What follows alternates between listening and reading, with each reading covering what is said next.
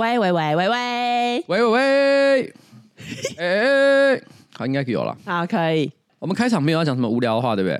因为我们刚刚已经聊很很久天了，我们已经把无聊话都讲完了，对不对？无聊素材已用完。对，我们刚刚居然在聊什么？光露营就太忙了。你确定要提起这个话题？哎，我推荐所有新资料夹的观众哈，那个可以去看一下《光露营就太忙了》。我我没有看过这么优质的，这么优质。看完之后会有种强烈的感受，就是哦，原来做节目真是太容易了呢，太容易。好，光露营就太……它总共有几集呀？目前好像两集，一集多长？一个小时。我忘了，我是快转看的，不准。哎、欸，大家好，我是上班不要看的瓜吉哈。哎、欸，这个在我旁边是我可爱的小助理。哎，我们今天录的是新资料夹 Number One Three Six。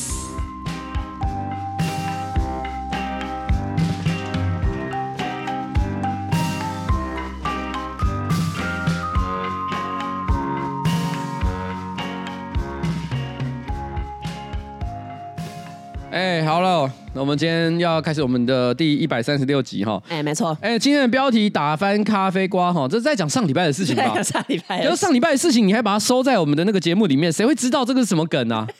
而且我上礼拜上礼拜录的时候，真的是没意料到那个那个打枪案。哇，我还是要跟大家强调一下，台湾的这个治安哈，从总体的这个数字上来看，还是是偏好的，在全世界是偏好的。对，但是难免就是这个有点像诅咒一样，你说不会怎么样啊，就是会怎么样。你说台湾治安是确实是很好，可是如果你要说新北啊，那可能程度就不一样。等一下，这什么意思？看你要拿谁出来讲。不可以这样啦！新北其实是一个很大的地方，有好好做代志的，有有一个厚厚做代志的地方，人口快四百万，在一个这么大的一个区域里面，如果要发生事情的话，铁定几率也是会比较高一点点。这个是完全是统计学。OK，有一个听众他有私讯你的脸书粉砖，然后他是那个我们前几集不是有讲到一个 Tinder 女孩吧？台湾大学结过婚，四十岁以上、三十岁以下不考虑，除非你是瓜吉，瓜吉是我的最爱的那一个。然后他说，但是他现在已经改自介了。OK，然后他跟我们说。那一集播出之后呢，他听的聊天的对象几乎都是前仆后继的告诉我这件事情。那新配对的对象呢，也都用“哈，你该不会就是新资料夹说的那一个吧”的口吻。然后还有人说：“天哪，好像配对到了名人的感觉。”他就，然后他就说有种种这种很夸张又很浮夸的阿谀奉承。然后呢，他就说新资料夹受欢迎的程度真是令人叹为观止。真让我忍不住想讲一件事情，啊、时不时都会出现一些新的交友软体嘛，嗯，像是比如说前一阵都很流行什么冰棒啊，然后我都是到等到他要结束服务了之后，我才听说这个东西，我根本没用过。前阵子我有个朋友，就是他还是常常会用新出的一个交友软体呢，去认识新朋友。哎呀，他就跟我说，哎，这个这个软体他觉得很棒，因为他很容易可以配对到他觉得在这个灵性上来讲跟他比较相符的对象。基本上是用 Google Map 的方式去配对。哇，他会用你的定位，你可以输入各种属性，比如说你喜欢哪种类型的题目，你现在想做什么？譬如举例来讲，我现在就输入我现在民生社区，我想喝咖啡，搞不好就有人在民生社区也想喝咖啡，啊，你就可以凑在一起。哦，它是一个地理性的。我以为我这样讲你就知道我要说什么。原来原来你都没在用这些东西。到底是什么？到底是什么？好，我现在讲，可是我们不要帮广告了。啊，哦，就是 Z 嘛。这是什么 年轻人最新潮流？啊，我就心想说，冰棒那个我都错过了。你不能错过 Z 嘛？对，我就心想说，我 太想跟上。就我想知道这是什么，至少以后有人跟我聊到说，哎，你知道最近有一个好新潮的软体叫 Z 嘛？你有用过吗？哦，有啊，我知道啊，我也有用啊。我然后我就想说，我就下载。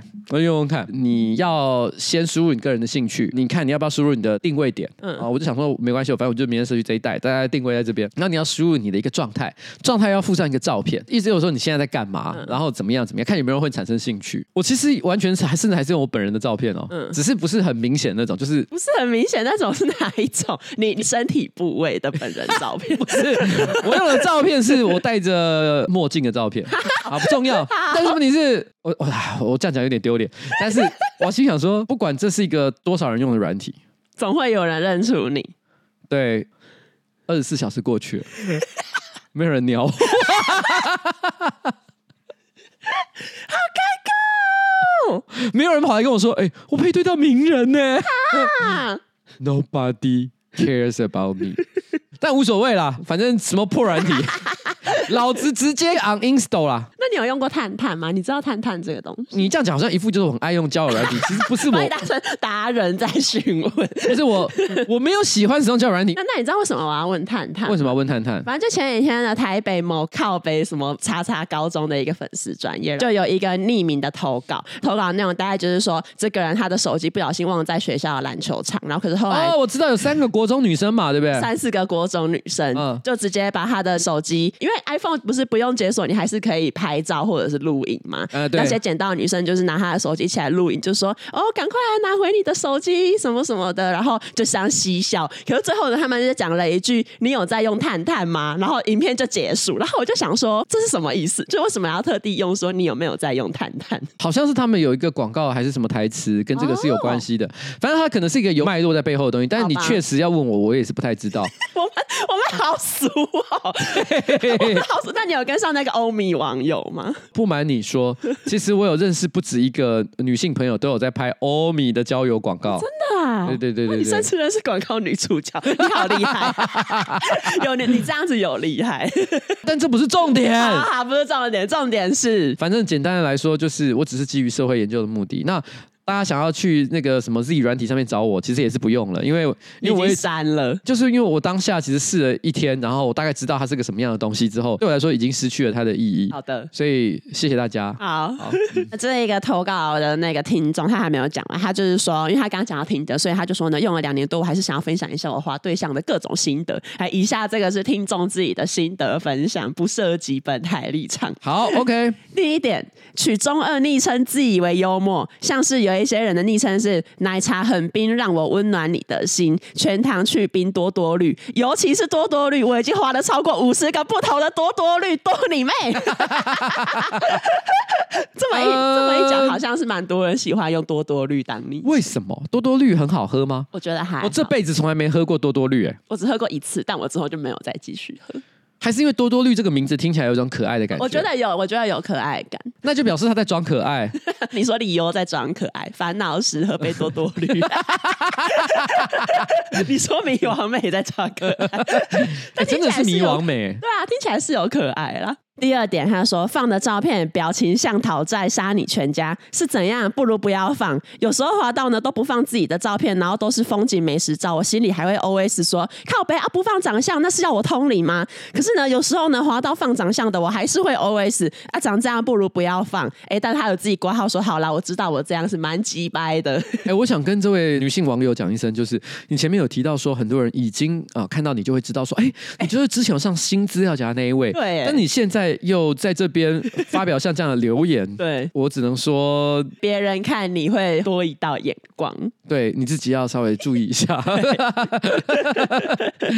然后第三点，他说长相和自介看起来就很无聊，还在那边说要找什么有趣的灵魂，干，你看起来就有够无聊，绝对会被你拖进无聊地狱。但不 不得不说，有趣的灵魂真的很常看到。哎、欸，对，而且因为我身边呢、啊、也有一些单身很久的男性，嗯，我有印象，他们真的会写有趣的灵魂这件事情，可是他们超级无聊的。哎，通常有趣的灵魂前面一定要加一句什么？哦，好看的皮囊什么千篇一律啊？有趣的灵魂万里挑。哦哦，还有一个，还有一个，我觉得很可怕的。什么？呃，蝴蝶自来那个什么？哦，什么花若盛开，蝴蝶自来？对对对对对，这超级常看到的。我每次看到那个，我都心里想说，到底是什么意思？这个这到底是什么意思？哎，这太多人在用，请换一些你自己想要讲的。对对对对对对对。还有一个就是长一副鸟样，然后在那。边写开放式关系，干你有什么资格？操，这很靠北。不得不说，这个女网友蛮靠北的。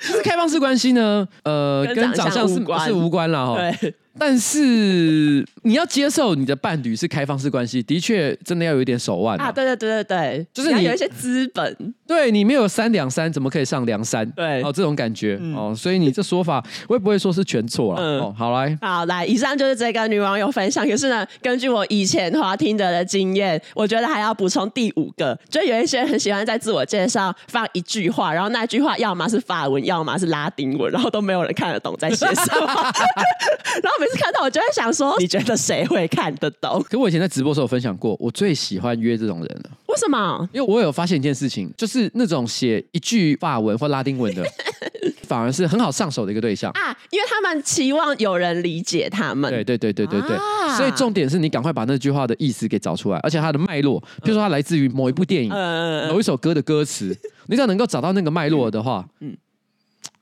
手到擒来，yes，恋爱达人的分享。好，反正最后这个网友就说呢，以上是我的使用心得，希望大家都能在听得找到真爱和有趣的灵魂，手牵手呢一起删除这个软体。好，然后接下来呢，也有一些网友的分享，想要跟你们分享一件很衰小的事情。这是发生在我们就是新资料夹 EP 一百二十七上的时候，我忙一整天回到家，想说洗个澡配新资料夹放松一下，听着听着听到这礼拜的业配环节，干，居然是森欧里漾。早上通勤的时候，我想到家里的森欧里漾洗发精。已经没了，所以我就订了两罐一千 ml 的茶树洗发精，两罐有打折，大概省八十块。后面呢，彩玲跟瓜吉聊的精彩内容，基本上我已经没有什么心情听了。我一个人呢，沉浸在我的懊悔当中。不说了，我要来去用 F R O G G Y 一九九再订一箱回来囤着了。Oh my god！我们的精彩内容居然比不上，比不上撒吼利亚。他觉得撒欧利亚比我们还重要，所以我觉得在这里我就要跟各位观众分享一下，真正的自信哈是来自于内外兼具。所以呢，我们要让老朋友撒欧利亚森欧利亚的净平衡洋甘菊控油洗发精，让你温和清洁头皮，让你散发出自然的美丽。你会不会觉得油头总是让你显得不够干净利落呢？头皮太油影响外观，头皮过度干燥会有头皮屑。净平衡洋甘菊控油洗发精呢，可以维持头皮的油水平衡，洗后干爽蓬松的同时，还能散发出令人愉悦的香气，让你的形象更加清行自信。头发毛躁还有困扰着你吗？森欧里漾呢，还有净平衡洋甘菊清感护发素。那这个修护发尾分叉的同时，兼具清爽不黏腻的特性，推荐给细软发或者是想要护发的油头人。哎，我要讲一下，我到现在我最喜欢用的。就是他们的护发素，真的哎、欸，因为我的头发哈是属于那种粗粗短短的类型，就是你头发就是那种钢丝菜刮布啊，哎、欸，没错。可是我跟你讲哈，有的时候当我觉得很毛躁的时候，我不知道你们分分分不分辨得出来那个状态。虽然我的头发又粗又短，但是当它在比较毛躁的状态的时候，它会有一种像天空这个伸展的感觉，真的，它会使得我的头变得很蓬，然后看起来有一种杂乱而且没精神的感觉。我发现我只要使用护发素，稍微这样涂抹一下，第二天早上。刚醒来的时候呢，一定是服服帖帖、柔柔顺顺的情况。所以其实我到现在哈，撒欧利亚洗发精哈用不用，对我讲已经不是重点了。但护发素我一定要用。哦，好，力推护发素。哎，对对对对对。如果呢，你完全就是洋甘菊的大粉丝，净平衡洋甘菊也有推出同香味的控油沐浴露。中性油性肌肤的朋友千万不要错过洋甘菊的清新香气呢，不能只有你自己知道，给朋友闻、给家人闻、给同事闻都好闻。净平衡系列呢，将成为你在热带。在国家旅游或生活的必备产品，其实呢，我到现在呢都还是有在用森欧里漾洗发精。那不管呢，你是要去热带国家旅游，比如说呢，我前阵子有去越南旅游，然后或者是呢，你本身呢就住在热带国家的听众朋友们，你如果想要轻松的打理你的油性发质呢，那就是要使用净平衡系列为头皮先打底。除了这个四百八十 ml 哈，还有环保大容量一千 ml。那喜爱净平衡的好朋友们可以一次购足，用好用满。那如果是与家人同住呢，更适合使用大容量，与家人们一起分享净平衡带来的清爽感受。其实还有另外一个网友有分享，哎，他说那个网友分享是真的哦。是真的、啊，都是真的、啊。哦，是真的。嗯，然后有有另外一个分享是我今天早上才看到，他就说彩铃和郭老板你们好，当你们读到这篇讯息的时候，一定要跟观众说这是用户亲身体验，不是暗装吹捧。哎，他很他很贴心，他先我帮我们设想好。之前呢买了品牌爸爸森欧里样的洋甘菊洗发精，从此呢就爱上了这个品牌。某一次呢，我爸洗发精用完了，是呃我我爸是用传统的那一种很涩而不是很涩的洗发精，老板不要想歪，特地指明你不要想歪。我是不知道洗发精可以多色，然后他就说，我爸呢就来我房间问我说有没有洗发精，我就只好割爱我的洋甘菊洗发精给他。想不到呢，隔天呢问他说，哎、欸，爸好用吗？我爸呢平常呢不擅长表达，而且呢很少会称赞。这次呢他竟然说下次用完再帮我买一瓶。当下我也是吓到，所以呢之后呢我除了帮爸爸买洗发精之外，我又买了一瓶森欧黎漾的茶树沐浴乳，洗起来呢也是很舒服，不会有干涩的感觉。谢谢老板和彩玲推荐。这么好的产品给我们，哎，这是听众真实回馈。好了，五月有母亲节，然后呢，八月有父亲节，哦，都很快就来了，所以大家可以试着孝敬一下你家里面的长辈，在森欧里漾官网结账，输入 F R O G G Y 一九九，立即享有折扣。那五月二号结账呢，还可以再享有 Line Pay 十八趴的回馈哦。另外，Momo 虾皮、马来西亚虾皮也都可以购买，买了直接帮你店到店或送到家，超级方便。谢谢我们的干爹，撒吼利亚。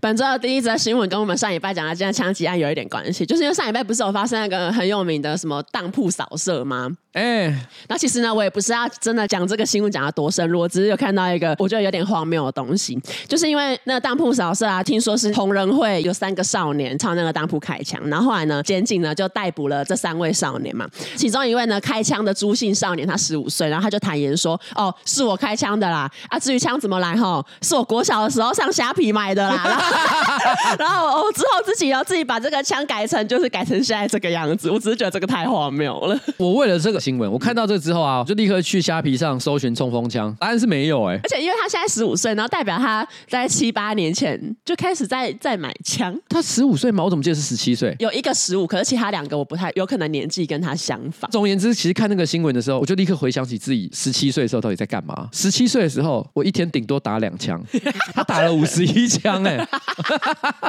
他会精尽人亡。我看到这个新闻的时候，我立刻去找了一下别人十五岁在干嘛。四年前有一一位十五岁的少女，她在联合国举行的气候大会上，她批评说，世界的领袖处理气候问题像个小孩。这个人就是 Greta Thunberg。My God，很厉害，十五岁可以很有成就，所以大家不要放弃。所以我其实不太知道，他国小的时候点进那个虾皮的页面，说要买冲锋枪，他有跳出来一个讯息，就是说，请问一下，你有满十八岁吗？哦，然后他直接给他暗示，对，是这样的一个情况吗？一定要他有像这样的警语吗？除了这个之外呢，我还要分享，就是上周呢，也有一个年龄更小的。小朋友，他也做了一件就是呃震惊白宫的事情。上个礼拜呢，白宫的草坪被人家入侵，然后入侵者就是一位小朋友，然后他被称为是白宫有史以来最迷你的入侵者之一。而他入侵的手法就是他走到白宫，就是好像是白宫北边的那个金属栅栏，然后他就直接穿过去。我跟你讲，我看到你新闻这样写的时候，我直觉反应是说，这小孩是 X Man 吗？他是幻影猫哦。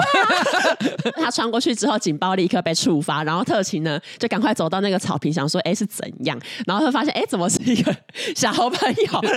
然后后来特勤就有协助这个小朋友跟他爸妈团聚。特勤局就有说，这其实最近年白宫的那个栅栏加高以来呃第一次有人成功入侵。因为就是白宫应该是在川普的时候有把那个栅栏加高，因为可能那边太多抗议者了吧。栅栏加高是接近四公尺，可是虽然说高度有增可是那个栅栏之间的缝隙是十二点七公分。你知道我今天早上在携手在开会讨论，我就开玩笑讲说十二点七，你们绝大多数人的老二都没有这么长。我其实我本来我本来讲完这个是希望有人至少跳出来反驳，说没有我我我比这还长，那就没有了。对，一片沉默。我就是等一下，我现在是遇到什么情况？没有人说自己的老二超过十二点七公分是怎么回事？我今天更认识了写手一点，我以前不知道，但我现在知道了。然后下一则新闻，下一则新闻呢？我觉得这个新闻好荒谬，反正就是。你知道舒马克吧？我当然知道。呃，因为舒马克他就是 F1 赛车的传奇人物，然后他就是二零一三年就是有发有那因为滑雪发生一些事故，然后就一直到现在都还昏迷不醒。然后之后就是他的健康状况，其实家属也都是一直保密这样。这个月的十五号，有一个德国的杂志，它的封面呢刊登了一张舒马克微笑的照片，还附上大标题说舒马克首次接受采访。然后标题下面还有一个副标，就写说听起来太像真的了。然后到底是怎样？反正就是呢。在这篇文章里面，舒马克他就有说，其实他在团队的帮助之下，他已经可以站起来，然后还走几步路，然后他也很感谢他的就是老婆啊、小孩啊坚定的支持，然后他就说这些支持呢，对他来说是上天的祝福。然后当然呢，就是他的老婆小孩也也对于就是他发生意外感到就是非常的悲伤跟震惊。这样，舒马克就说，如果没有家人的支持，他其实真的无法复健到这种程度。可是后来呢，发现了这篇采访其实根本就是用 AI 生成的一篇文章，然后所以这个杂志刊登出来之后呢，舒马克的家属就是非常的愤怒，然后打算要就是采取一些司法的手段，然后杂志的主编也立刻的被解雇，然后出版商也赶快出来道歉。台湾有一个粉砖超适合用同样的概念，不断的每天生成文章。什么什么？每日关心猪哥。真的耶！每天关心诸葛亮的身体健康，或者是 Michael Jackson 复活协会，对，他每天请他们固定发一篇文章，谢谢大家这个关心我诸葛亮的这个身体健康。健康，而且你知道，因为其实 Chat GPT 或者是一些类似的 AI 的语言模型啊，嗯、你其实是可以喂给他很多这些人他平常呃聊天讲话的一些资料，啊、让他们去模仿他的语气，去写出就是惟妙惟肖的东西出来。从此以后，每日关心诸葛亮身体健康的这个粉砖呢，嗯、不用在小编就是绞尽脑汁去想一些内容了。，AI 全部代劳，每天都可以写一些以假乱真的文字。那他在 AI 要看完所有诸葛亮的歌厅秀才模仿，AI 太累了。哎、欸，可是你知道，我后来有想过这个问题，为什么舒马克他的家人会很生气？因为舒马克还活着。对啊。他只是身体就是有些状况，他可能甚至还没有醒来耶。对，所以其实家人最希望的是什么？就是他醒来，嗯，也就是他们把他们这些家属希望的事情拿出来，就是消费。对，那大家当然会觉得很不愉快。虽然我觉得其实一开始他们的想法可能只是用很有创意的方式去使用这个 AI，然后让大家知道说，哦，原来现在 AI 可以做到这件事。嗯，我觉得他们的出发点可能是好的，可是他们犯的错误就是他们选了一个其实还在世的人。对啊。他的家属其实都很希望他赶快醒过来，所以我觉得他其实只要找一些其实已经去世的人，嗯、譬如说像刚刚讲的诸葛亮，哦、或者是 Michael Jackson。嗯、我说真的，我其实大家很快就会 get 到，就是说这个是开玩笑啦。对，其实除了诸葛亮之外，还有谁可以用？嗯、其实我觉得他可以写霍金，哎，因为他从来没有用自己的嘴巴讲话，基本上他嘴巴闭闭的，一个轮椅被推出来，直接 AI 就帮他把所有话讲完了。可是我突然转念一想，嗯，霍金啊，他从来没有用自己的嘴巴讲话，他都是用语音在帮他说话。那你怎么知道那是霍金真正的想法？有没有可能，其实从头到尾霍金所讲话全部都是 AI 在帮他说的啊？而且 ChatGPT 什么时候出来的？霍金过世之后，原因是在霍金还活着的时候，他都是用 ChatGPT 在帮他讲话。霍金在生前曾经讲过一句话，来，我现在把原文直接念给大家听。他说：“小心 AI 会毁灭人类。”当时大家都认为霍金讲这句话的意思是他在警告世人说 AI 的发展有可能会毁灭人类。哦，但是如果今天霍金本身就是 AI 的话，这句话意思完全不一样。我再念一遍：“小心 AI 会毁灭人类啊！”他不是在警告，他是在威胁你。怎么样？我现在的推论如何？你很适合加入一些阴谋论。哎，我感觉阴谋论吃这套，阴谋论会很认真的看待你这一个看法。突然之间，这一切都很合理了，对不对？而且你也无法提出那个反面的证明。对啊，你你现在叫霍金出来讲啊？对啊，你怎么知道我讲的不是真的？我等一下就叫 AI 写一段霍金证实这句话的文章。你如果无法证实说这个不是霍金讲的，那就代表我说的是对的。没错，就是这样。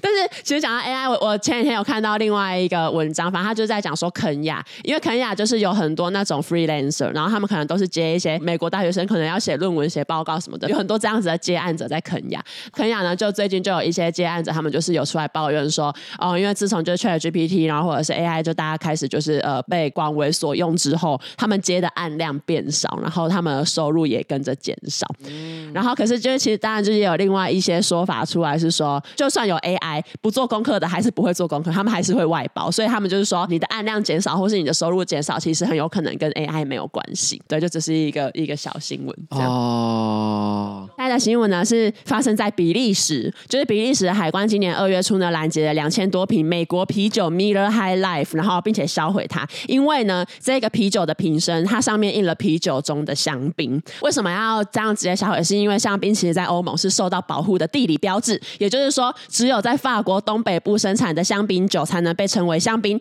然后虽然 Miller High Life 他们一九零三年开始就一直在用这个 slogan，因为它就是虽然是啤酒中的香槟，但它还是啤酒嘛。但他们只是就是想要呈现出一个哦，它在啤酒里面算是一个比较高的这种比较高级的。对，可是呢，因为欧盟的规定，它其实也很明确，就是因为你还是在你的那个商品上面有提到香槟，只要你违反了这个标准，你就可以被视为是假冒的产品，然后就可以销毁。只有在特定产区的气泡酒可以叫做香槟这件事情，你知道吗？嗯，你知道这件事？嗯，因为这件事情，其实我就发现很多人可能不太了解，就是其实欧洲很多产酒区其实都有各自的气泡酒，对，虽然制作的方式不完全一样，但是问题是基本上喝起来就是，比如说白酒，然后里面可能呃有一点气泡感，大概就是那样。譬如说像在意大利的话，那个东西叫做 Prosecco 啊，但是呢，虽然他们同样都是气泡酒，可是因为香槟这个产区呢，啊，一方面是为了他们可能对自己的品质，然后制作的方式有很很高的骄傲，所以他们可能注册了一个有点像是商标或智慧财产的东西，就说只有这个地方可以叫香槟哦，其他的地方哈就是。其他的气泡酒。可是因为呢，香槟的这个名气真的很大，所以一般人提到那种气泡酒，大家都会觉得说，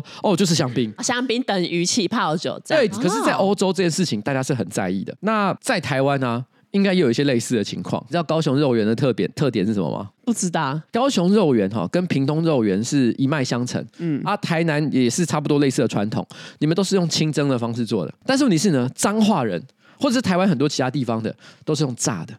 尤其是彰化一直都认为自己肉圆是最好吃的，嗯，所以你知道吗？彰化人我就听过彰化人讲说，高雄那个肉圆不是不好吃，但是问题是哈，麻烦你们不要叫肉圆，你们就说自己是水晶饺好了。哦，他也要有那个地理保护制度，对，他就觉得说，干我们这个彰化炸的肉圆才是真肉圆，嗯、你看是不是一样的概念？我跟你讲，还不只是吃的东西哦。前阵子杰克才问我这个问题，哎，你觉得动漫跟卡通有差吗？我个人不觉得它有差，哎，我觉得讲什么都可以啊，嗯，制作技术上没什么特别的不一样，在美国。你看到那些东西，你说叫做卡通，然后你在日本看到那东西叫动漫，我个人是不太懂这东西的差异在哪里。嗯，但我觉得不重要了，也许它真的有差异，也许等一下我这句话讲完之后，立刻引发宗教战争，会有动漫战士来。对，但是我想跟这些动漫讲战士讲一声，他妈我也看动漫这两个字非常不顺眼，因为我来自于一个更古老的世代，在我那个世代，我们叫做动画。啊！以前我们讲动漫指的是动画加漫画。嗯，我们讲了十五二十年之后，嗯，突然之间现在年轻人都以为我们讲到动漫的时候指的是动画。哈，跟我差不多年纪的这个阿宅一定都认同我讲的话。真的吗？我们现在看到年轻人在那边讲动漫专指动画的时候，嗯、我们都会觉得说他妈你们这什么误用的方式。所以那个孙安佐被抓的时候说我要看动漫，你也是在电视前噗嗤一笑。对，我心想说他妈臭屁孩。你懂个什么东西？苏南佐等一下拿枪来射你，他是少数有枪代表。那我心里想归想，可是我也没有真的去路上看到讲说，哎呦，你有没有看动漫的人拿枪扫射他们？我知道大家就是，哎呀，这个时代就是不一样嘛，嗯、大家有不同的这个看法。反正大家知道彼此在讲什么就好。讲了这一大圈哦，我要讲现在最可怕的东西。其实我觉得台湾人都没有意识到一件事情。你有没有去夜市玩过一些打弹珠这类的游戏？你有没有曾经在打弹珠的时候呢，得到一个奖品，叫做香槟汽水？哈，是啊，你没有得过？你有没有拿过？你有没有？不是弹珠汽水啊？也有，也有弹珠汽水。可是你没有看过夜市有卖香槟汽水这种东西？是吗？在台湾很多夜市都有卖香槟汽水哦，我现在立刻搜寻一个给你。台湾会被法国告死。法国人逛夜市会气到不行。我跟你讲啊，我跟你讲，我知道我要怎么做。我去虾皮啊，香槟汽水，虾皮什么都买得到。我现在都立刻搜寻香槟汽水给你看。虾皮要付钱吧？虾皮请给我们钱。七星白葡萄气泡香槟饮料，七百五十 ml 乘以十二入箱，爱买。然后制造厂商是。富全食品股份有限公司，富全哦，对，我不知道它是什么东西啊，但是问题是，你看到没有？气泡香槟饮料，我靠我们一般简称香槟汽水，这是在台湾夜市很常见的一种东西。你有时候在玩一些小游戏，什么套圈圈啊，哇然后打弹珠啊，就会送这个东西。哇塞，台湾人人喝得起香槟，是这个意思。法国人想说，哇，台湾不得了啊，大家从小就喝香槟。它七百五十 ml 乘以十二入一瓶。大概五十块，你知道，你如果今天去一般的酒庄买香槟，嗯，便宜的大概也要两千块钱，贵一点的你买到八千块、一万块钱，稀松平常。嗯，所以你看没有，五十块钱的，台湾其实应该会被法国人告死，只是法国人还不知道。不是常常会有那种外国网红会说，哎，我们来试吃台湾零食。嗯，我没有看过他们来喝香槟汽水。要哎，要喝哎，要喝。我觉得应该去找那种法国网红，像什么酷的梦。酷的梦之后会出自己的香槟，他有在 seven 贩售。我就跟我到时候到时候就找酷的梦来，然后我就跟他说，我给你喝一个台湾人很流行的饮料。他喝一口还说，哎，我觉得蛮好喝的，这是什么？然后我说这是香槟汽水。他把他把它砸在地上说，操你妈的！而且你甚至要让酷的梦盲测，来来来，这个这个这个你喝，你觉得是什么？汽水哦，不是，它是香槟。气到！哎，后来应该要有人拍这个题目。从小就有看过香槟汽水这个东西，嗯、可是我也我也知道香槟在欧洲是有独特地位的一个东西。对，可是我没有把这两件事联想在一起。哎，我也没有。我今天联想在一起之后，我突然觉得说，哇，这真的很不妙。好了，就这样。关于地理保护制度呢，其实有一些呃相关的新闻，比如说二零一八年特斯拉那时候想要出一个呃龙舌兰酒，然后因为他想要把龙舌兰 Tequila 跟特斯拉 Tesla 加在一起，然后他想要把这一个酒的名字命名为 Tesla Kila，他本来就是想要出这个酒，然后去注册这个名称。可是呢，因为墨西哥的那个龙舌兰酒管理委员会就有抗议说，你不可以这样做，因为这个名称跟 Tequila 实在是太接近了。然后因为刚好 Tequila 它就是也是有有时候那个地理保护制度的保护，后来就是墨西哥的工业产权局决定说他们不能注册这一个名字，所以最后呢，这个产品只好叫做 Tesla Tequila。他没有说不准你出龙舌兰酒，对，他只是说你这名字不能够给我乱取，对，不能乱取。对，可是因为你讲到名字啊，我其实就是呃，自从我知道 Elon Musk 这个人以来，我就觉得他一定要出一个周边。什么？Elon Musk，他疫情期间应该要出这个哦，对耶，对不对？他怎么会没有出？希望他他之后，希望他可以听到这一集，然后出。哎、欸，你知道你知道 Elon Musk 他最近做了一个，他真的是很疯的一个人。你知道他最近做了一件很鸡掰的事。因为他一直都有讲说蓝勾勾以后是要付费才能够拥有，嗯、很多名人就抗议这个制度，就觉得说，哎、欸，我来你这个平台上，然后发表言论，是你受益，我居然还要付钱给你。像比如说有一个很有名的这个美国作家叫史蒂芬金，他就骂这件事情骂很凶。嗯，但我觉得史蒂芬金本来就很喜欢针砭时事，没错没错，而且他的立场是比较偏左偏民主党。那因为伊隆马斯克呢，这几年其实他会比较会讲比较对共和党有利的一些言论，对，所以使得史蒂芬金在政治立场上跟他变得有一点不太一样，所以他就很喜欢在。那边互干，那因为这个蓝勾勾的政策，他本来就不爽很久了，所以蓝勾勾政策呢，最近这一个月刚刚正式上路，所有的名人的蓝勾勾全部都被取消了。但史蒂芬金呢，因为他已经又骂过了，所以他不会去申请蓝勾勾嘛。伊登骂发了一篇文章，他说：“呃，那个史蒂芬金哈，我发现他的蓝勾勾没了，真是可怜啊！我用我自己的信用卡帮他刷了，现在他有蓝勾勾了，我自己付费给他。”是不是很没水准？他很知道怎么惹恼别人，他好烦哦。对，史蒂芬金才回他说：“我希望他有这个闲钱做这件事情，不如拿去捐钱做一些善事。” 但蛮好笑的，有达到娱乐效果。它奇葩到一个让人觉得难、令人发指的程度。其实关于这种产品的 slogan 呢，我想要再讲一个，就是未来的冰淇淋。未来的冰淇淋其实是美国有一个冰淇淋品牌，它叫 Dippin' Dots。它给自己产品的 slogan 就是叫做“未来的冰淇淋”。然后至于为什么是未来的冰淇淋呢？我猜是因为它使用的。冰淇淋的技术，它的冰淇淋长得不像是我们平常看到的那种什么一桶一桶，然后很很扎实。它的冰淇淋是一颗一颗小小的球，然后叠在一起，因为像冰淇淋。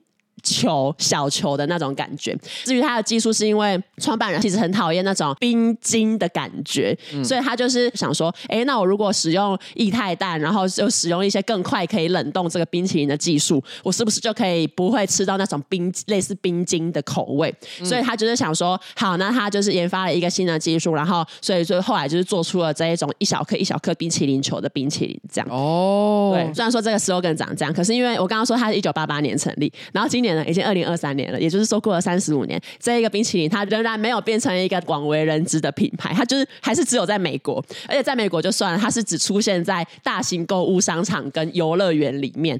然后为什么呢？其实是因为这个冰淇淋，因为它不是用了很很特殊的超低温技巧去把它冷冻嘛，嗯，它的保存的温度很严苛，它的保存温度是需要在零下四十度。可是因为一般我们在超市看到冰柜，然后超商或者是自己家里的冷冻库，就只有负十八度而已。所以就是说，其实你一般。家里是无法储存的，所以只能在大卖场一个特定的一个这个这个贩售点，没错，它本身具有这么强力的一个冷冻库，然后它可以现场贩售给你。啊，你现场赶快吃完，对，大概就像这样，所以这是它很难流行的一个原因，它无法流行应该是来自于它保存条件的问题。但是呢，就是这个 Dippin' Dots，它其实曾经呢被搅进美国的政治里面，为什么呢？其实就是因为二零一七年的有一个媒体网站 AV Club，它就有发现说，川普的前秘书长叫做 Sean Spicer，他其实一直有默默的在他的 Twitter 上发表一些跟 Dippin' Dots 有有关的推。文，嗯哼，从二零一零年开始，这个 Sean Spicer 他就是在他的推特上面说 Deepin Dust 根本就不是未来的冰淇淋。隔年二零一一年，他就说。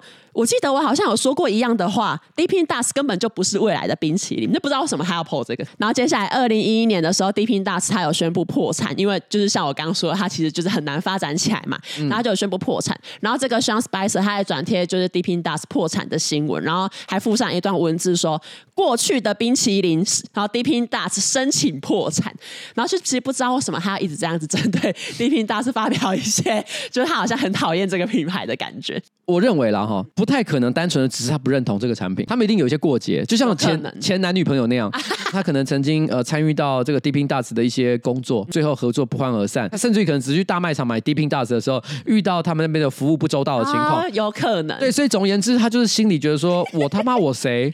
然后呢，你居然这样子对我，他妈我跟你没完，所以他就开始一直讲 Dipping Dots 的坏话。可是因为那时候这个人根本就还不红，所以也没有什么人 care 他讲这些话。然后就事隔几年，二零一五年，他就是又发了一。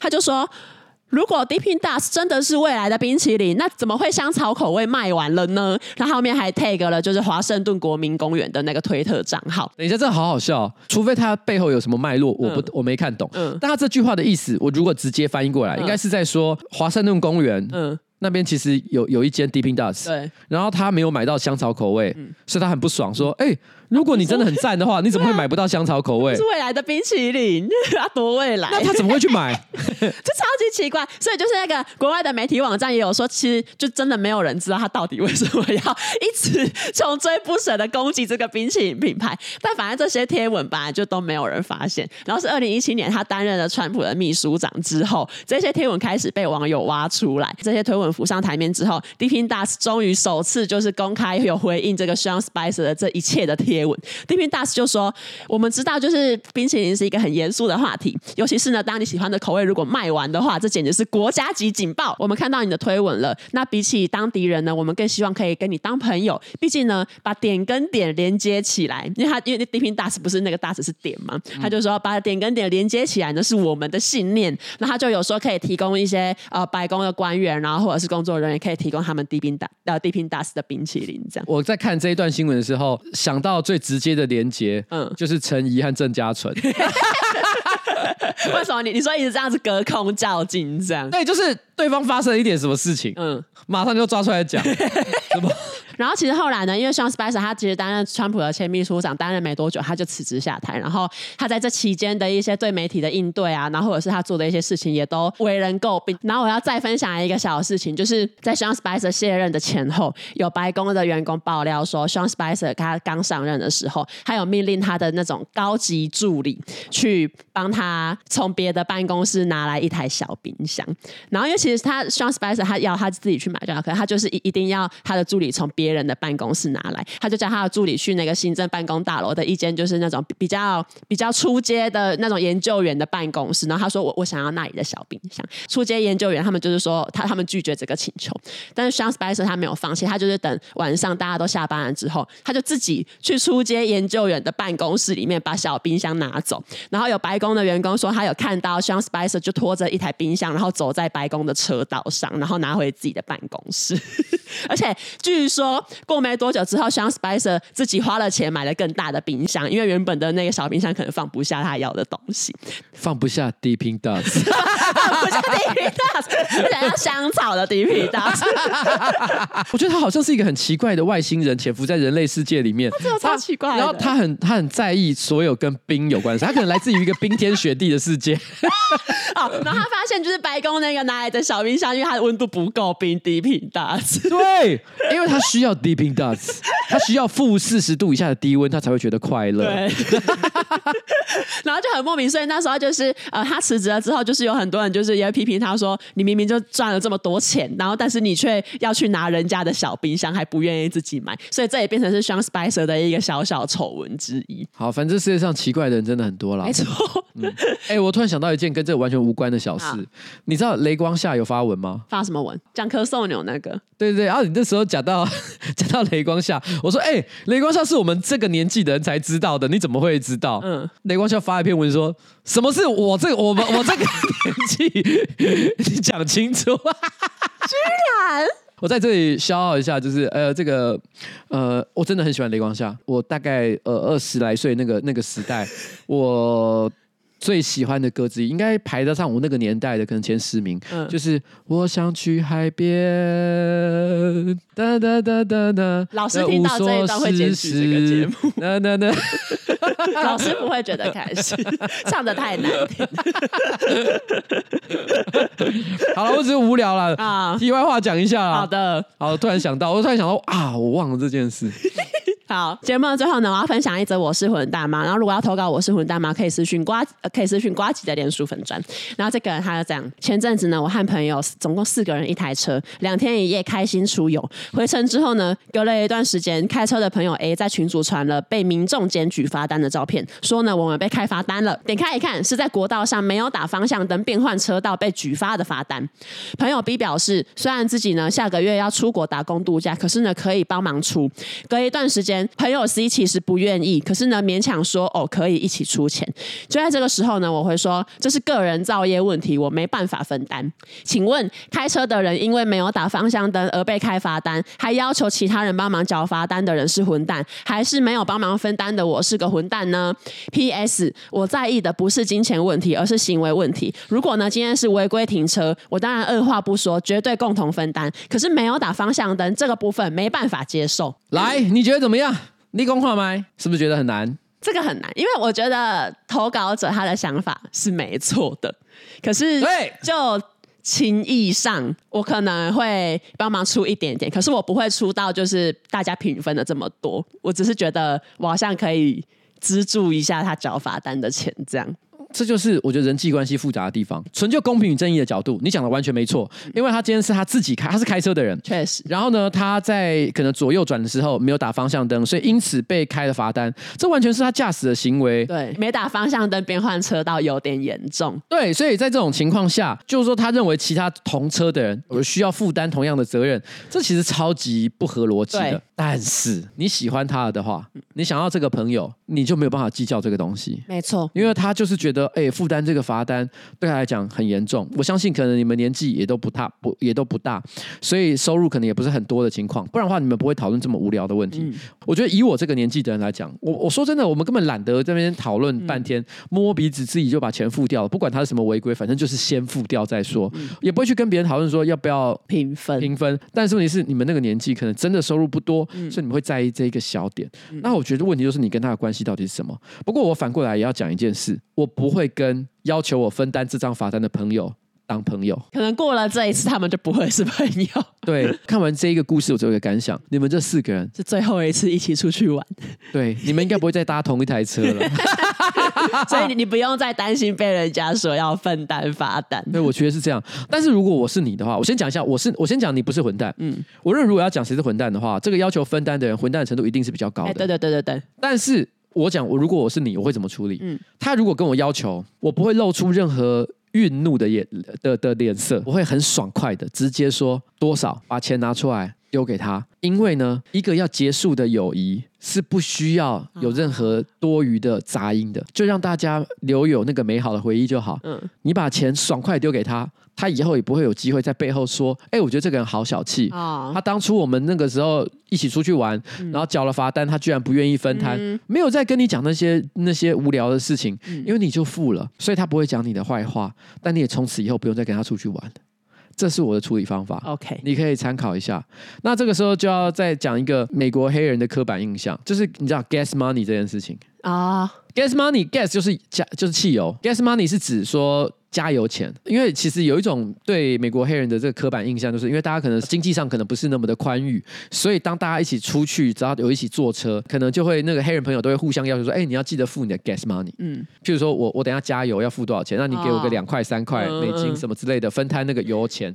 因为一般来说，我们一般出去玩有在算油钱这件事吗？我有些朋友会算，对，可是我们很多时候是没在看这个东西嘛。嗯。对不对？就没有算那么细。当然，我觉得可能年轻的时候大家可能会算比较细一点点。可是时间长了，年纪大了，慢慢这都不会管。可是 gas money 好像在这个黑人的社群里面会变成是一种共识，就大家本来就应该要付这个钱。啊。那同时也说明一下大家可能对于这个钱的使用观点。哦。那我觉得 gas money 跟这个有点像了。建议这一位要求平分的朋友可以去找跟他志同道合的朋友。对，就是你们，你们一定有一圈人会觉得说，大家都应该要平均分摊所有出游的时候产生的任何成本跟不便，如果你是这样想的人的话，一定也有跟你有相同观点的人，嗯、大概就是这样。友情就是这么一回事。对，Yes，Yes，Yes。好了，好的，以上就是我们今天的节目内容，要这个跟大家说拜拜，拜拜。